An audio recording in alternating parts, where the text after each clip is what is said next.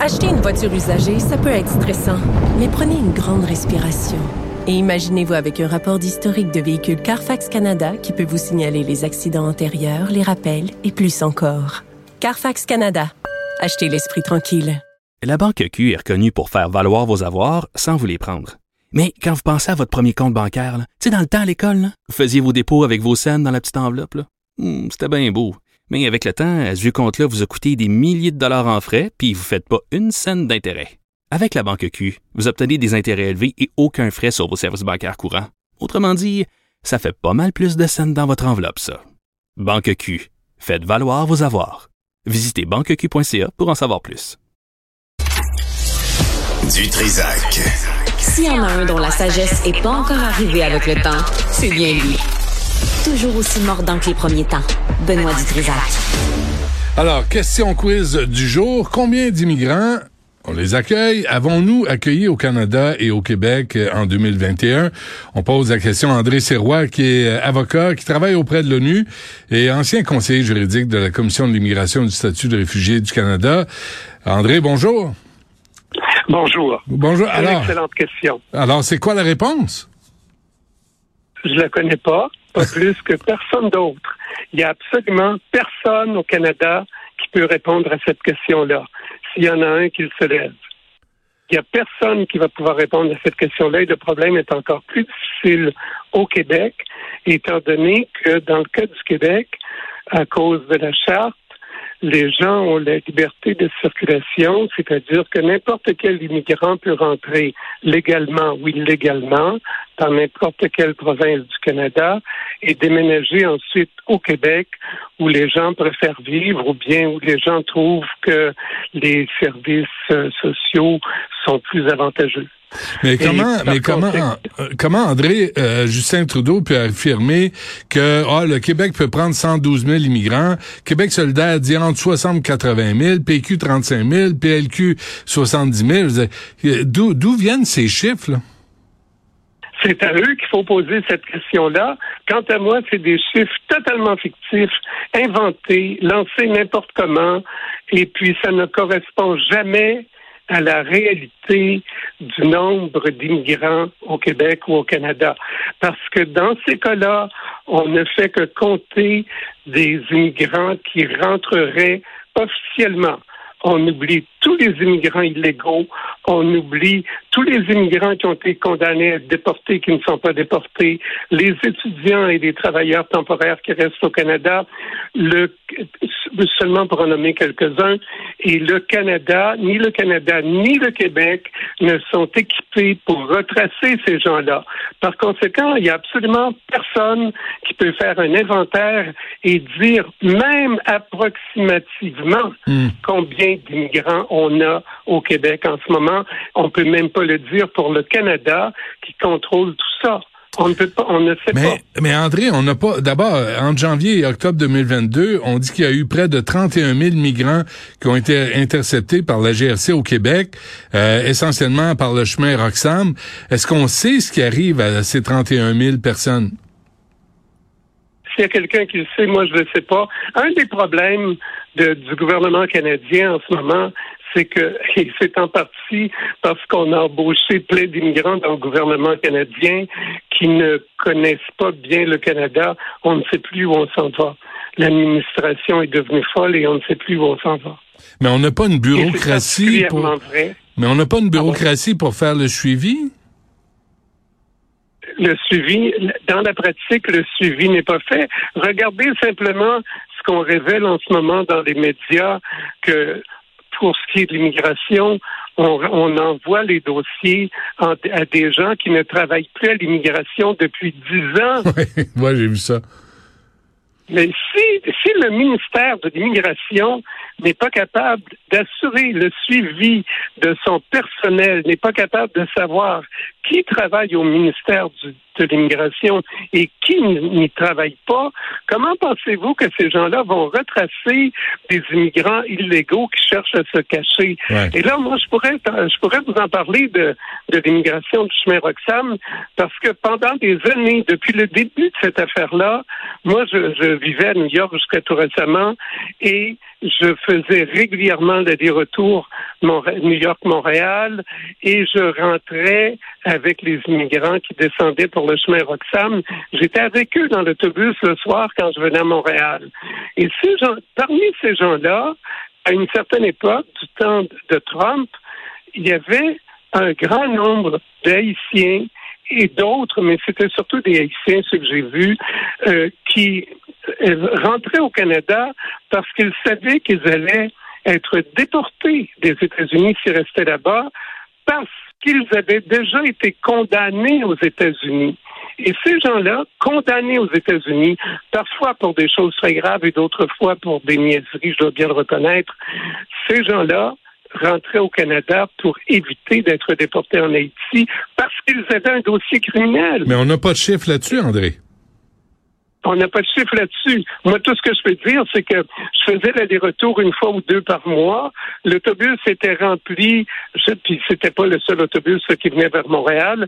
Dans un autobus, c'était entre 45 et 60 personnes, c'est dans le type d'autobus. Ben, l'autobus se vidait quand on arrivait à Plattsburgh. Et pour faire le reste entre Plattsburgh et Montréal, euh, dans certains cas, on n'était pas plus que 4-5 passagers. Hmm. Là, vous avez écrit le Québec fait encore partie du Canada et les chartes comme la Déclaration universelle des droits de l'homme reconnaissent le droit de libre circulation. Et ça, et ça, ça veut dire que on, on, on peut pas euh, on peut pas comptabiliser les gens qui arrivent au Canada par province parce qu'ils peuvent circuler d'une province à l'autre. Puis on, on fait quoi? On fait pas le suivi? À ma connaissance, il n'y a personne qui fait le suivi. Moi, quand j'étais à la commission d'immigration, il n'y avait personne qui faisait ce suivi-là au ministère de l'immigration. Et euh, même si on faisait le suivi, si les fonctionnaires à la rigueur, si les fonctionnaires faisaient le suivi, il n'y a, pas de suivi du suivi. Alors, il n'y a, a, rien qui se passe. Il y a des gens qui sont condamnés à la déportation pour des crimes graves et qui ne sont jamais déportés. C'est la situation en ce moment. là. Il faudrait demander au ministère, d'abord, si on garde un inventaire des gens qui ont été condamnés et qui devraient être déportés, et puis combien il y en a qui sont déportés chaque année. Il n'y en a pratiquement pas. On les compterait sur les doigts de la main, je pense bien. Hmm. Il y a aussi à ça les immigrants qui sont autorisés à faire venir leur famille. Est-ce que, mais je peux pas croire qu'on on sait pas combien, euh, quand, où, comment, pourquoi? Ben, si, si l'immigrant fait venir sa famille, supposons qu'il fait venir sa famille légalement, ça, il y aurait normalement, il y aurait un contrôle, il y aurait un inventaire au ministère de l'Immigration et on pourrait vous le donner. Ce qu'on sait de façon générale, parce qu'évidemment, les familles, ça varie beaucoup selon les individus et selon les pays. Alors, ce qu'on sait, en gros, l'espèce de règle qu'on applique, c'est qu'on calcule que pour chaque immigrant qui rentre régulièrement et qui veut bénéficier de ce qu'on appelle le, le, rapatriement des familles ou le rassemblement des familles, ben, on calcule cinq personnes par immigrant. C'est-à-dire que lorsque, lorsque Trudeau nous dit qu'il veut qu'on rentre 112 000 immigrants, ça veut dire que dans les faits, il va en rentrer environ 560 000. Et ça, là, ça devient exponentiel. Trudeau dit qu'il veut un million d'immigrants de plus au Canada. On parle de 5 millions de personnes. Hmm. Maintenant, quel est l'intérêt de faire ça? Moi, j'ai une hypothèse à ce sujet-là, puis euh, j'admets que ça mérite vérification et je ne suis pas équipé pour vérifier ça. Mon hypothèse est assez simple. C'est qu'on sait que déjà il existe à travers le Canada des enclaves ethniques, par exemple avec des Pakistanais ou avec des Indiens, un peu partout à Toronto. Et ces enclaves ethniques-là correspondent à des circonscriptions électorales. Ce qui veut dire que le Parti libéral, déjà en ce moment, gagne automatiquement certaines circonscriptions, surtout euh, du côté du Canada anglais, il gagne automatiquement certaines circonscriptions qui lui sont acquises parce que c'est des enclaves ethniques.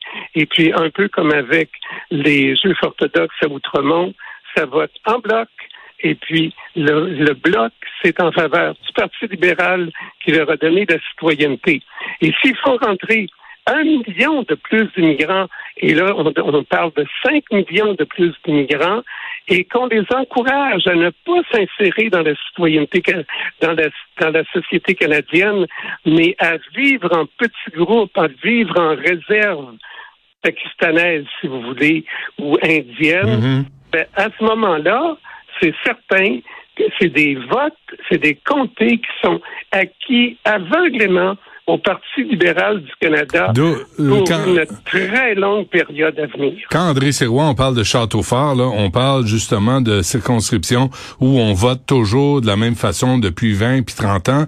On a Saint-Laurent comme ça, on a NDJ Westmount, euh, il y, en a à Montréal, il y en a de ce genre de circonscriptions-là. Vous dites aussi que ça, finalement, c'est le rêve multiculturel où on bannit tout concept de nationalité. On n'est plus euh, canadien, on n'est plus québécois, on est post-national, comme euh, disait Justin Trudeau. Euh, oui, ben c'est curieux parce que dans son dans son raisonnement, il y a comme une contradiction. Il dit on est post-national, mais en même temps, il encourage les immigrants à ne pas s'intégrer à la société canadienne et à garder leur particularité ethnique et même à vivre dans des réserves ethniques. Euh, et ça va complètement à l'encontre de ce qu'il prétend par ailleurs, en disant qu'on n'est pas national.